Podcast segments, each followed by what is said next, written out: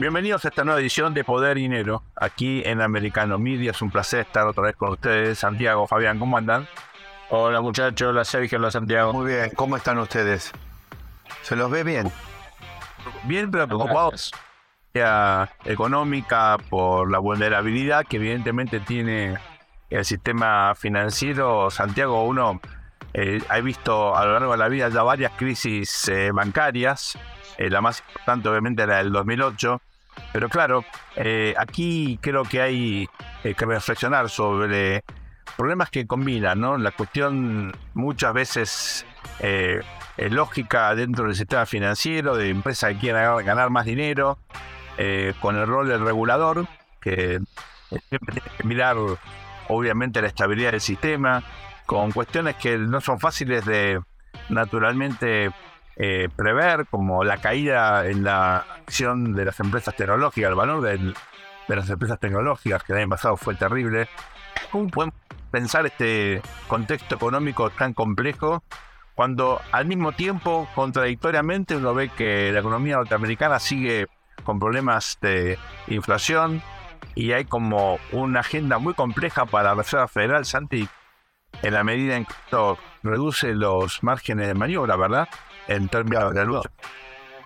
Mira, yo creo, digamos, este, podemos tener una buena charla acá. Yo sé que, Fabián tiene una visión distinta, que tiene mucha expectativa en la gestión de, Powell, por ejemplo, en la Yo no, no, no, no, voy por ese lado, eh, para colmo, digamos, menos todavía cuando uno revisa a fondo las cuestiones y uno se da cuenta que frente a un problema de características épicas como el que estamos atravesando, aunque me, da la impresión que existe la posibilidad que paren la caída de bancos, igualmente existe una crisis financiera latente, porque si no, no se habría repetido en 15 años dos veces.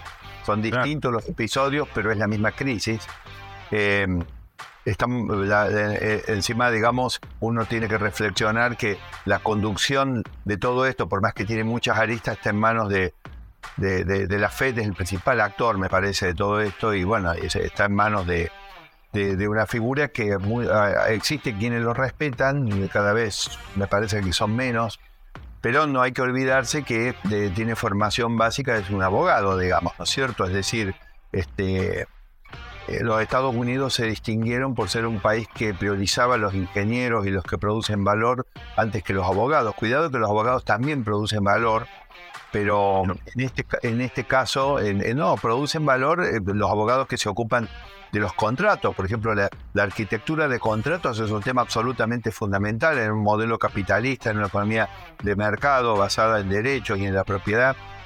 Pero eh, uno no puede evitar pensar que si está en manos de una situación compleja de alguien que no tiene formación de especialidad en el tema, digamos, ahí puede haber algún plus que falta eh, a esa hora. Pero me parece que en términos estratégicos yo quiero insistir en salirme de la visión de los financistas, que solamente, digamos, y además de lo que está intentando instalar la administración Biden. La administración Biden está intentando instalar de que, bueno, estos son los gerentes de los bancos, del Silicon Valley Bank y de otros bancos que, bueno, que fueron imprudentes en la gestión. Yo estoy en condiciones de decirles, después de haber hablado con varios eh, expresidentes de bancos centrales, incluso actualmente figuras de referencia internacional, que eh, si bien ex post ocurrida la crisis parece lógico que la crítica de que tomás el, depósitos a plazos cortos y los prestás a plazos más largos, perdón, y colocas los fondos a plazos más largos, esto no es tan prudente, pero la realidad es que es la naturaleza de la gestión financiera y de la intermediación financiera que te lleva a ese tipo de cosas. Por supuesto que después existen relaciones financieras, pero lo que quiero decir es que si vos fueras a tomar depósitos a 30 días y solamente hacer colocaciones a 30 días, por dar un ejemplo, no existiría ninguna economía y un sistema financiero que funcione. Es decir, en, en realidad este, indudablemente yo con esto no voy a aliviar la responsabilidad. Es decir, cuando vos te pones de sombrero a una entidad que es la 20 de Estados Unidos que tiene 8.000 y esta es la número 20, o sea, esto es gigantesco. Sería el banco más grande seguramente de, un, de más de 100 países del mundo el que cayó. Pero, eh, eh, pero, pero yo no puedo evitar decir de que, ah, ¿qué pasa? Cuando a vos, a causa de una crisis económica subyacente, que te obliga a un aumento, recordemos que en Poder de Dinero hemos mostrado cómo el aumento de tasas de la Fed fue el más empinado en más de dos décadas. Es decir, fue, empezó tarde Powell, no, no vamos a hacer de nuevo el pedigre de Powell, de la cantidad de errores que coleccionó desde que este problema empezó, desde que empezó la administración Biden sobre todo, eh, pero una, una suba tan empinada de tasas digamos, finalmente toma a cualquier cartera de valores donde una entidad financiera invierte, porque eh, volvemos entonces más atrás todavía y ahí es donde voy a la geopolítica y a las decisiones financieras estratégicas. La crisis del año 2008 de George Bush, en realidad, quiero reconocer que fue la última parte del gobierno de Bush, pero la atiende el, binomio Obama-Biden. Es decir, ¿qué puede salir mal? Digamos, el binomio Obama-Biden lo atiende con dinero en helicóptero, es decir, empieza la época del dinero fácil, del dinero regalado en los Estados Unidos. Si después, después de más de una década, una década casi y media, empezás a empinar las tasas y empezás, como decimos en algunos países de Latinoamérica, a recoger el barrilete muy rápido, ¿cómo no va a tomar por sorpresa carteras de inversores? Que, además, cuando mirás el, Stock Exchange, te das cuenta que todos los sectores están en rojo. Si Estados Unidos es un país que invierte en esos papeles y terminamos refugiados en el Estado, eh, digamos que también caen de valor sus propios papeles. Entonces digo, cuidado que acá eh, no es el, el, el, Silicon Valley Bank, sino que hay motivos de la gestión económica de fondo, y podemos decir de los últimos 15 años de los Estados Unidos, que entró, digamos, en una estrategia de dinero regalado, no sé, porque mi hipótesis es que los financistas, por supuesto, este tema no lo ven, no les importa, no les interesa y es casi perder el tiempo. Pero yo creo que esto tiene que ver con la competitividad con China.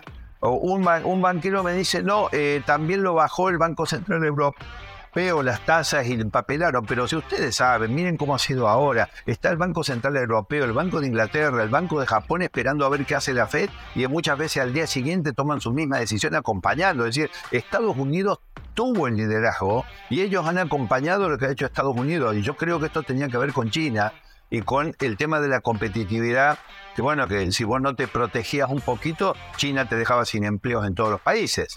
Entonces, a mí me parece que acá estamos frente a una crisis mucho más profunda eh, que, y mucho más compleja que recién empezamos a verle la punta del iceberg. Eh, Sergio y Fabián, esto es lo que yo pienso. Ahí, Tiago, sí, un breve comentario. Me acuerdo de 2008, 2009, 2010, el tema de la falta de regulación, ¿no? Claro. Eh, los gobiernos demócratas a partir de los 90 hicieron un maridaje, una alianza carnal con Wall Street, ¿no? Desde Clinton en adelante uno recorre Nueva York y los grandes bancos, eh, usualmente los gerentes son una especie de puerta giratoria que va de las administraciones demócratas a los grandes bancos, ¿no? Rubin y otros tantos. Pero Fabián, si vos decidís regalar plata y que haya dólares, de distribuirla en helicóptero, hay dos variables que necesitas que funcionen eh, a baja intensidad. Siempre fue Una es la regulación y la segunda son los controles. Bueno, ahí voy. Y 2008-2009 se volvió con, con sonidos 1929-1933 al tema de un capitalismo dotado de regulaciones, bueno, todo lo que nos dejó Keynes, eh, Roosevelt y todo lo que vino después, ¿no? El estado de bienestar keynesiano. Pero cuidar al capitalismo de, los capitalistas. Eh, pasaron 14 años de la crisis del 2008, ¿no? Y los gerentes pueden ser irresponsables, no sé, agarremos la, la, retórica de los liberals americanos que dicen que el problema de los banqueros. Ahora, el Banco 12 de Estados Unidos no tuvo ninguna supervisión, ninguna alarma, ningún warning por parte de los entes reguladores del Estado, ¿no? No, y la, y la estructura de controles, que es otra cosa, porque la estructura de control es la supervisión que puede hacer la propia entidad, pero no te olvides que es mixo, es decir, están Moody's, están las calificadoras de riesgo. Fabián, ¿qué pasó con todo esto? Hay un punto Nada ahí funcionó. Porque eh, esto requiere una aclaración importante. Funcionaron los organismos de control, a veces un poquito tardíamente. La gerencia del banco reacciona frente a lo que iba a ser una caída en la calificación de riesgo muy significativa ahí salen desesperadamente a buscar más fondos porque tenían inversiones largas y eh, obligaciones en el corto plazo y eso fue lo que aceleró la crisis. Acá hay un problema del funcionamiento de la regulación y de los reguladores, no de la calidad de la regulación. Son cuestiones distintas de un mismo gran problema eh, que enfrentan siempre los gobiernos y es cómo efectivamente escribir las reglas aplicarlas y asumir las consecuencias de aplicarlas. pero, pero, ¿sabes qué pasa, Sergio? Mira, las alertas de colisión de los aviones, cuando dice pull up, pull up, pull up, porque ya te estás por estrellar, si funcionan cuando estás a 20 metros del terreno, ya no sirven. Vamos a ir a una pausa ahora, vamos a volver con más poder y dinero, viendo cómo esto impacta en una industria fundamental para todos nosotros, como es la industria del real estate. Están nuestros ahorros en nuestras casas, en muchos casos, queremos comprar casas para preservar el ahorro, cómo impacta esta nueva crisis, subirá la tasa de interés, afectará eso el valor de nuestro ingreso, de nuestras propiedades. Ya volvemos con más poder y dinero entrevistando a Miguel Ángel Barragallo, no se vaya. Bienvenidos a este nuevo bloque de poder y dinero aquí en Americano Media. Como les contamos en el bloque anterior, tenemos ahora la oportunidad de entender cómo impacta la crisis financiera que vive los Estados Unidos, que esperemos que no se convierta en una crisis económica, que sea contenida, eh, que con el tiempo pasen los efectos, pero eh, evidentemente hay un problema de confianza y esto eh, puede contagiar a otros mercados. Algunos creen que esto puede también llegar al mercado inmobiliario. Para eso tenemos a nuestro gurú, a nuestro experto en inmobiliario, que es Miguel Ángel Barragallo. Un placer tenerte con nosotros. Cuéntanos, Miguel, ¿qué está pasando y hasta qué punto puede haber un contagio? ¿Puede esta crisis financiera llegar como ocurrió en su momento, ¿no? En el 2008-2009 impactar en el precio de las propiedades. ¿Qué tal? ¿Cómo están? Bueno, acá, estamos monitoreándolo muy de cerca y yo lo que pensaba hoy era, eh, bueno, después de esta introducción que hicieron, eh, es muy breve lo que voy a hablar porque no es mi, mi idea comentar sobre algo para lo que no esté calificado pero hay tres o cuatro observaciones preliminares antes de hablar del efecto sobre el tema inmobiliario que caracterizan el, fenómeno que está pasando en el mercado financiero.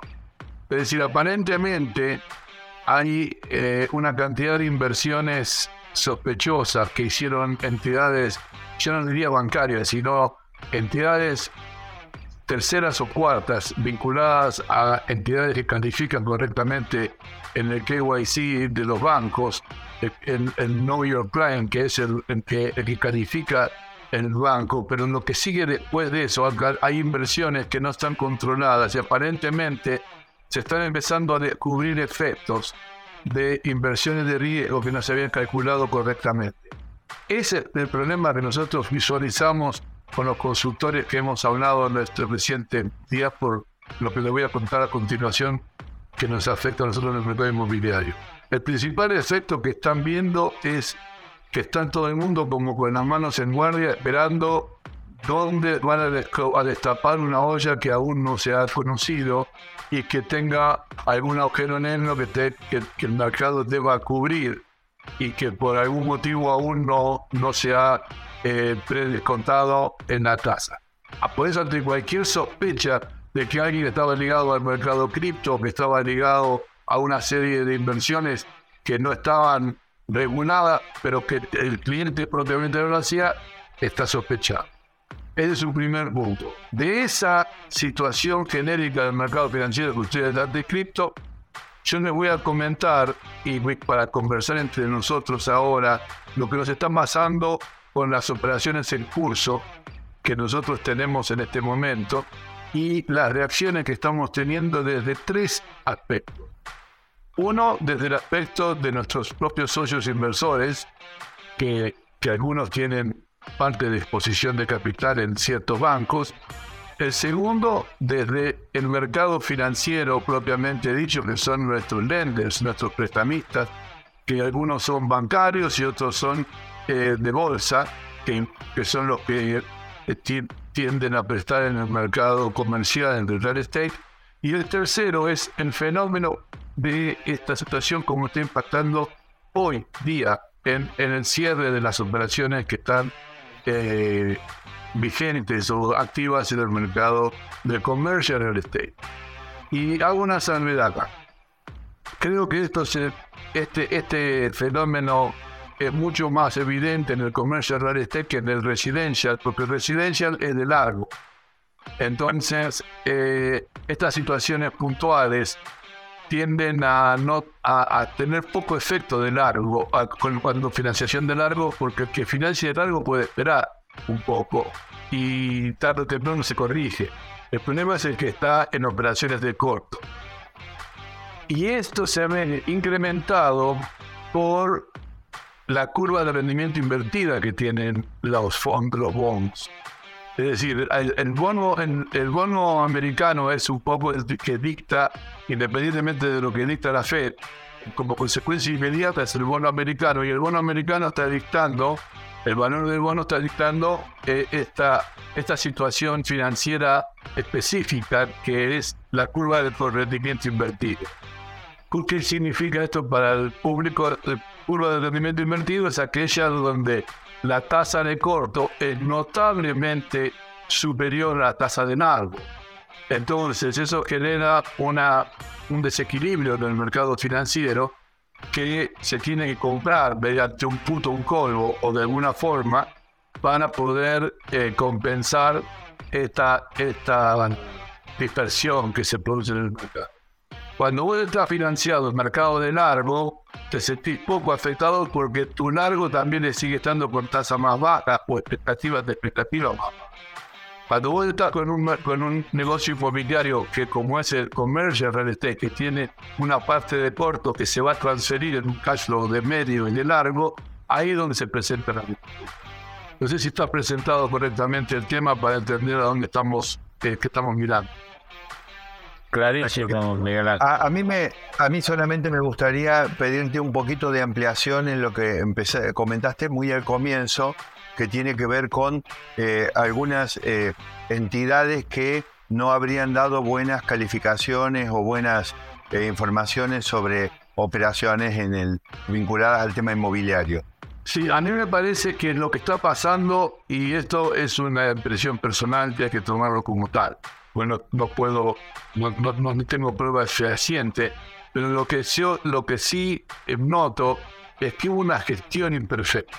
A mí me parece que estamos ante una gestión imperfecta, por eso se escuchan, eh, cuando ustedes escuchan los programas económicos de la, de la media americana, sea cualquier programa, de cualquier tendencia, todos están hablando, unos a la defensiva, otros a la ofensiva, de que los reguladores no están no han hecho su trabajo correctamente o es imperfecto o los reportes no han sido auditados correctamente o, o, digamos, hay un montón de excusas que se están poniendo arriba de la mesa, pero para mí hay hay, hay en, subyacente en, el, en la situación actual una deficiencia del sistema.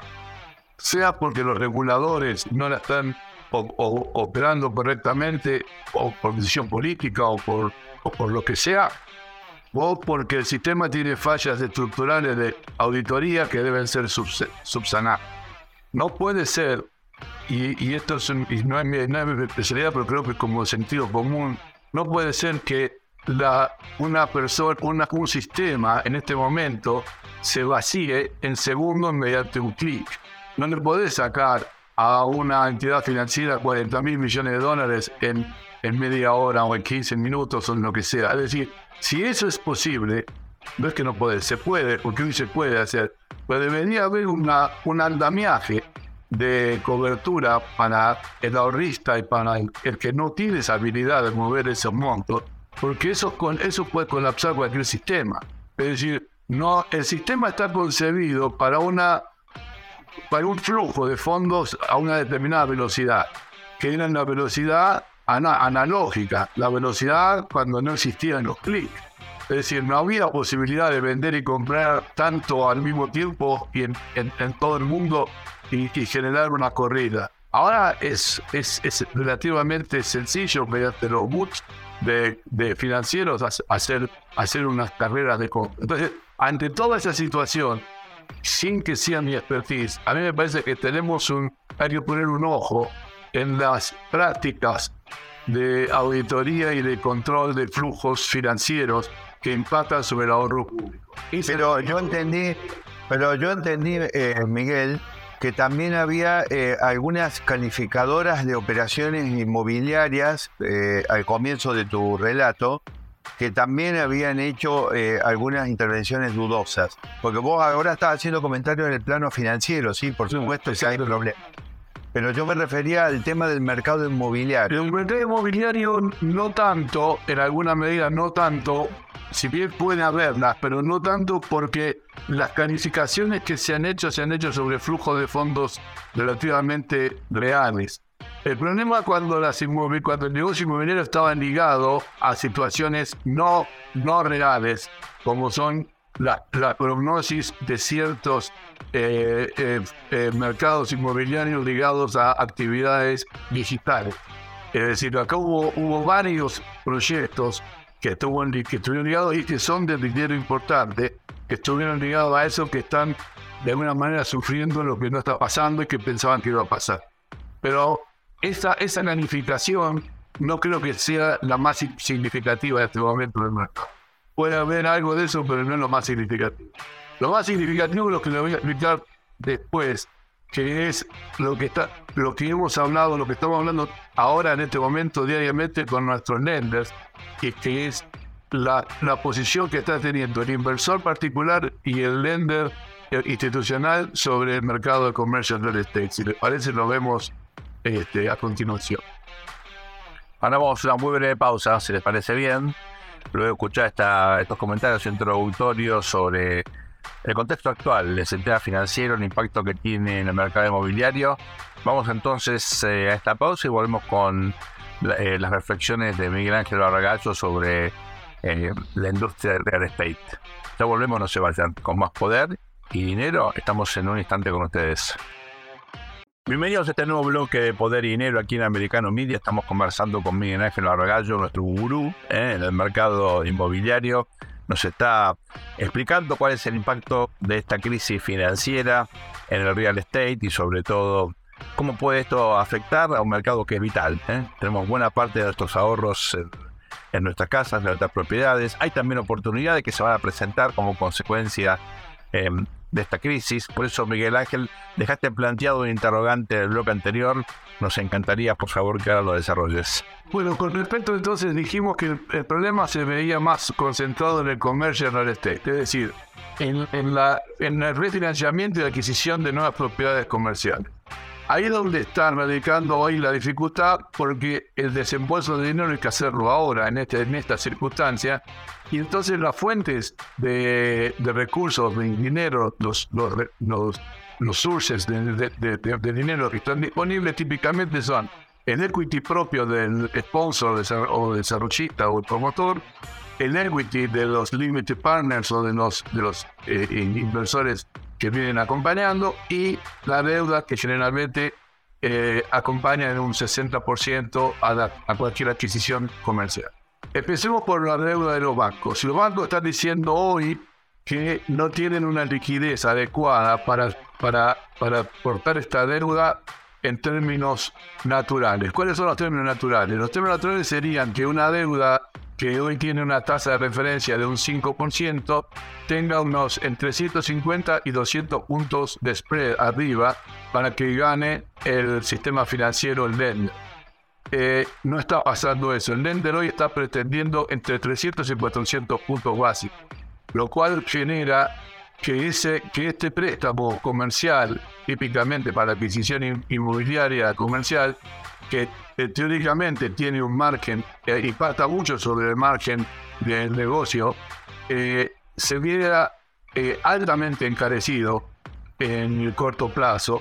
en una, en un, piensen que las, las, tasas ya estarían oscilando el 10% anual, porque si la tasa de referencia está en el 5,5 más 400 puntos son casi 9,5, 10 puntos.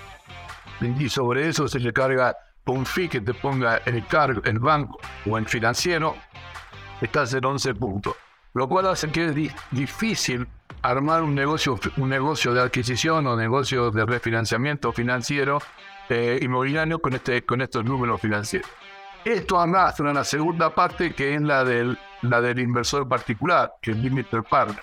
El limited partner está viendo que ahora recibe una tasa pasiva con relativa facilidad entre el 5 y el 6% anual, con lo cual su aspiración de tasa interna de retorno para inversiones eh, comerciales escala y escala rápidamente el sentimiento ante una incertidumbre global como esta, si bien no afecta al mercado inmobiliario porque el mercado inmobiliario se nutre del cash flow que genera ese inmueble, el, mercado inmobiliario comercial se va a nutrir de lo que esa propiedad produzca como Econ Production Property, en, en la aspiración ahora se eleva y ataca mucho el mercado porque se eleva por, por una situación coyuntural que a lo mejor dura dos meses, tres meses. Pero si vos le pedís a, un proyecto que, que, que esa conducta económica de retorno perdure en el tiempo, es inviable, porque no va a pasar. Y sobre todo cuando vos ves los pronósticos de la Fed que, que tienden a que en dos o tres años las tasas de interés peguen la vuelta eh, de una manera eh, razonable. Con lo cual entonces esto genera una situación de mercado bastante compleja que por un lado, eh, fíjense qué pasa, miren qué interesante lo que está pasando ahora. Por un lado, eh, hay que estar, hay que, que se le vencen los, los créditos, las deudas, le cuesta refinanciar. Al que quiere comprar, le cuesta comprar, conseguir el dinero para comprar y además quita del mercado a todos los aventureros que tienen poco dinero y mucha deuda, que se tiran a comprar sin capital propio, pero que generan una, un ruido en el mercado y auspician las ventas más caras porque meten ofertas por valores más altos por tener un alto financiamiento al pasado. Quiere decir que esto genera un landscape de, de nuevas oportunidades para que tenga capital genuino, porque empieza a haber temor desde el punto de vista del refinanciamiento y a tasa alta, empieza a haber eh, márgenes métricas de, rentabilidad eh, complicadas, eh, bastante comprimidas, y entonces genera un mundo de oportunidades que solo, me parece a mí, son posibles de ser aprovechadas por expertos en real estate con recursos genuinos. A mí me parece que este es el momento ideal para los grupos económicos de real estate que tengan una buena, una buena, buenas espaldas, una buena, un, buen eh, liquidez para hacer grandes, grandes negocios desde el punto de vista inmobiliario, porque se presentan todos estos ingredientes juntos. Para el resto, para el que esté pasivo y no participe, para mí va a haber un poco de monte. Es decir, pero poco, va a haber más morbo de, espuma que de real contenido. Porque van a suceder cosas que aparentemente pasan, pero que después terminan no sucediendo porque no se material. Es decir, o porque aparece la plata, o porque nadie le compra, o porque no venden a ese valor. Es decir, pero se va, va a ver, hay que estar mentalmente preparados, los que, somos jugadores de mercado, tenemos que estar mentalmente preparados para separar la verdad de la impresión, la, lo, concreto de lo, de lo fantástico y, de la, y del rum rum, porque se empiezan a multiplicar los, los rumores que generan, uno porque este está haciendo esto, no porque esta compañía está haciendo otro, por ejemplo. Antes empiezan a aparecer los periódicos y los, las publicaciones especialistas en el mercado que dicen eh, proyectos que no arrancan y que se postergaron por dos años. ¿Por qué? Por la escalación de costos, por la escalación de tasas. Entonces, los desarrollistas deciden postergar el comienzo de, una, de, un, nuevo, de, un, nuevo, de un nuevo emprendimiento. Y eso ya genera una situación que dice, bueno, ¿qué está pasando acá? Bueno, toda esta, toda esta, esta, esta este grupo de informaciones sumadas a las que son del mercado financiero nos van a tener atacando en nuestro, nuestro back of the head durante los próximos tiempos y yo personalmente auguro que no van a tener un efecto muy importante del mercado inmobiliario. Esta es mi, mi posición, pero quisiera decirles a ustedes que me parece que el mercado tiene, tiene la solvencia y la solidez del cash. Si quieren, después podemos hablar sobre eso. Mira, ¿Cuáles son los indicadores más eh, nuestra audiencia para entender la dinámica del mercado? Vos decís, a haber mucho ruido, mucha impresión, mucha anécdota. ¿Cuál es el bottom line? ¿Qué, cuáles son los tres o cuatro indicadores más importantes? Los, ah, eh, para mí, personalmente, donde yo me planto es en el cash flow. ¿Cuánto, ¿Cuántos dólares físicos produce por mes un inmueble? Concreto, específico. No me vengan con historias de porcentaje de ocupación y con nada. Yo quiero saber número. El número es tantos dólares por mes. ¿Cuál es mi gasto, mi operating expense? Mi gasto operativo, ¿cuánto es mi gasto operativo específico? ¿Cuáles son las mejoras que requiere este inmueble? Y esos tres números son los números que rigen el real estate. Olvidémonos de las tasas, olvidémonos de todo. En este momento, porque a partir de ahí vas a tener una un producto real de, de, eh, eh, de, producción de cash flow. Vas a tener una, una, una, materialidad concreta y después estará el apetito de cada grupo para dónde parquea su capital y cuánto retorno espera en el tiempo. Bueno, me parece que si yo tenía que responder concretamente son esos tres parámetros. ¿Cuánto ingreso mensual bruto tengo? ¿Cuánto gasto tengo? ¿Y cuánto, cuánto capital tengo que dar para invertir en ese Santi, ¿compramos o no compramos entonces? Eh, no, bueno, yo creo que obviamente hay una, un clima de mayor incertidumbre. Es decir, vos sabés que esto pasa. Nosotros, obviamente, Miguel, eh, Miguel es uno de los eh, principales especialistas en real estate y mercado inmobiliario. no, no en vano, digamos que nuestra audiencia lo pide tanto y nosotros lo, estamos tan orgullosos de tenerlo regularmente en nuestro programa. Eh, obviamente, así como eh, un experto en un mercado eh, tiene, digamos, su análisis específico, que es el que vale, también, digamos, yo he mostrado, digamos, cómo los especialistas en mercado financiero hablan de una cosa que es real, pero a veces uno tiene, digamos, el punto de vista económico que, que, que considerar efectos adicionales o otras, otras cuestiones, ¿no? Es decir, me parece que el ambiente de mayor incertidumbre y el riesgo de que los costos de financiar proyectos sean más altos, bueno, tiene que, tener algún tipo de impacto. Es decir, eh, de hecho, por ejemplo, cuando Miguel Ángel hablaba de que en realidad no hay una caída de precios, sino una ralentización, eh, yo veo que en la jerga del mercado inmobiliario esto, esto es correcto. Pero un economista te diría, no, si hay una caída de precio, porque el, precio se define por el valor que están dispuestos a pagarte en el periodo normal de una transacción. Por ejemplo, ahora, bueno, mes, si ahora me llevo un año venderlo, en realidad es una caída de precio. Lo que pasa es que prefiero en esto que mande el mercado inmobiliario, porque si no vamos a confundir a nuestra audiencia. Mejor se quedan con lo que dice Miguel. Miguel, un placer haberte tenido una vez más. Estamos en contacto. Vamos a seguir naturalmente analizando la evolución del mercado. Ustedes no se vayan. Volvemos en unos instantes con más poder y dinero aquí en Americano Media. Un gusto. Hasta pronto. Gracias. Gracias, Miguel Ángel. Abrazo. Bienvenidos a este cuarto y último bloque de Poder y Dinero aquí en Americano Media. Estuvimos charlando con nuestro gurú en términos de real estate, Miguel Ángel Barbagallo, que nos dio una explicación realmente fabulosa. Ojalá tenga razón y esto no sea tan grave, nos quedan algunas dudas. Santi, eh, teniendo en cuenta lo que charlamos en el primer bloque, lo que eh, nos contó Miguel Ángel, tengo una pregunta que es difícil, pero te la tengo que hacer.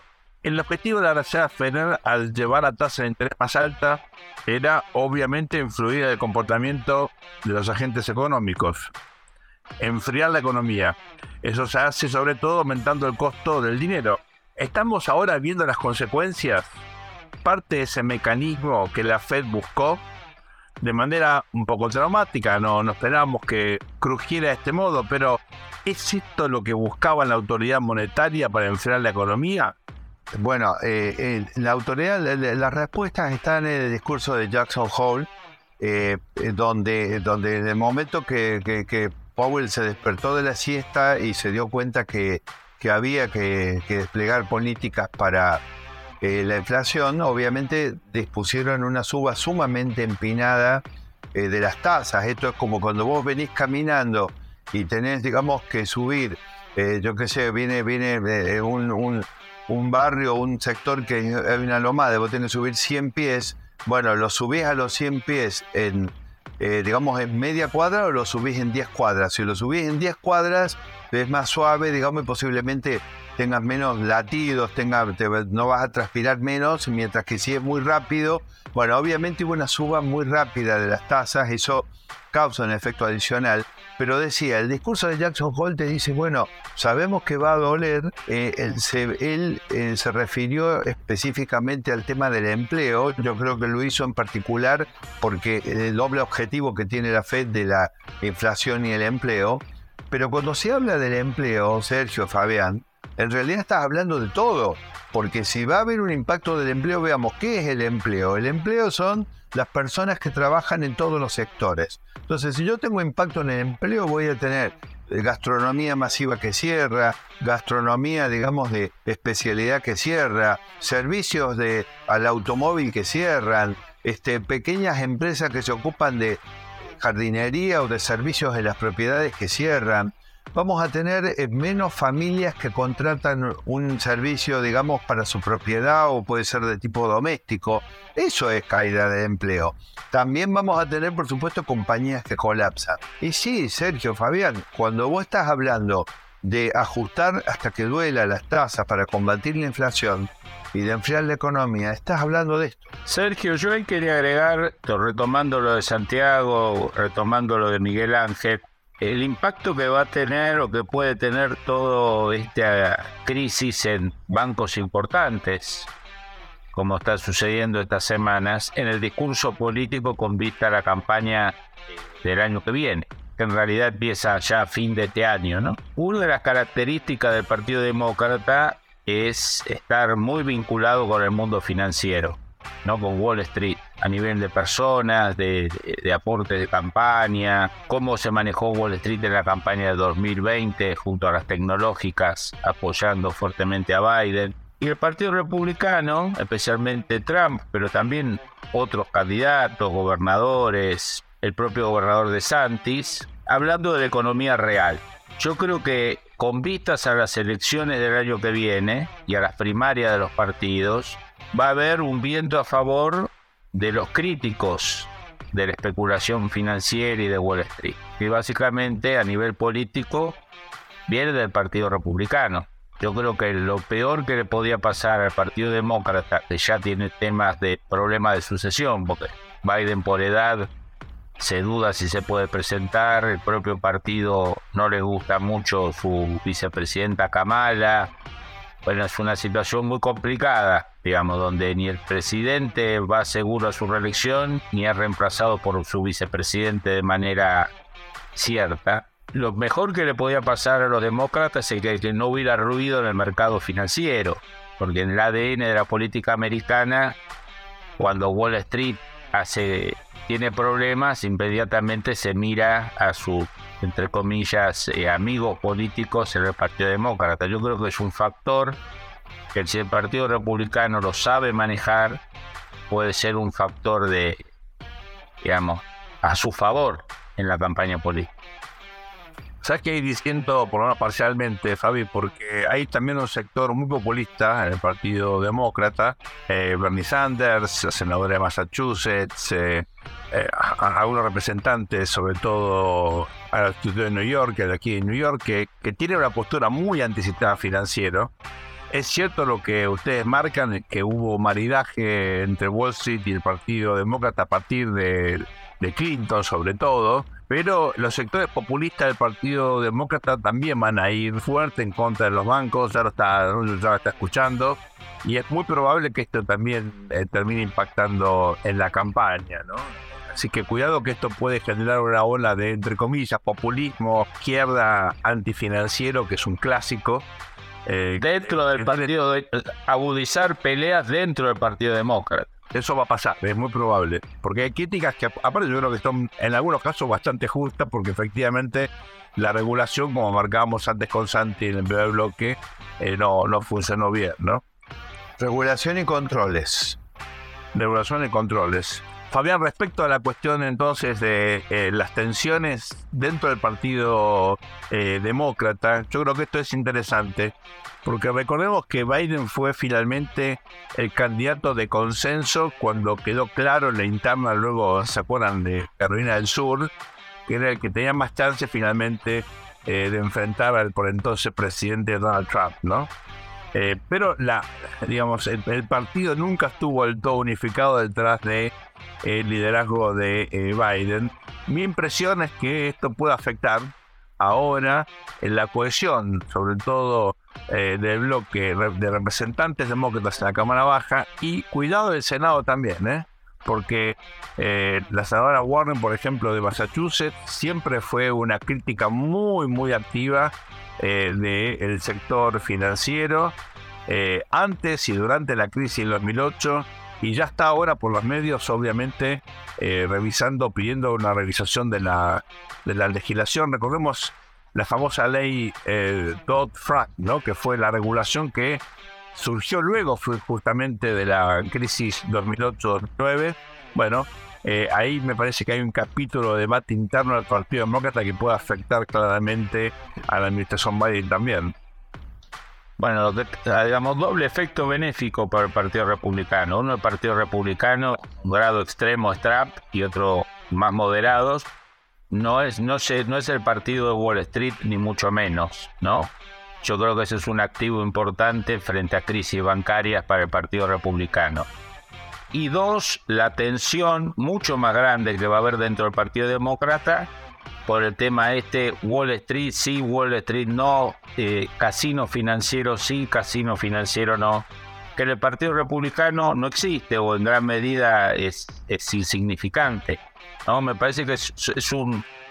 Pensando en el relato político que va a haber en, la, en las primarias y en la externa, digamos, entre la puja Partido Demócrata, Partido Republicano, esta idea que la economía era meramente bajar la inflación, que parecía que hasta ahora era a ver cómo llegamos con inflación baja a las elecciones, como dice Santiago, se empiezan a ver clúster de problemas que se empiezan a vincular entre sí, ¿no? financiero, eventualmente el inmobiliario, hipotecas.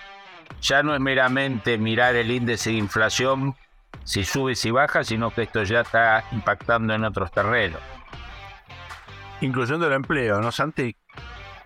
Totalmente, bueno, el empleo, sin ninguna duda, el empleo es el, el, el que engloba todos los impactos de los distintos eh, las distintas crisis subsectoriales o, en nodos.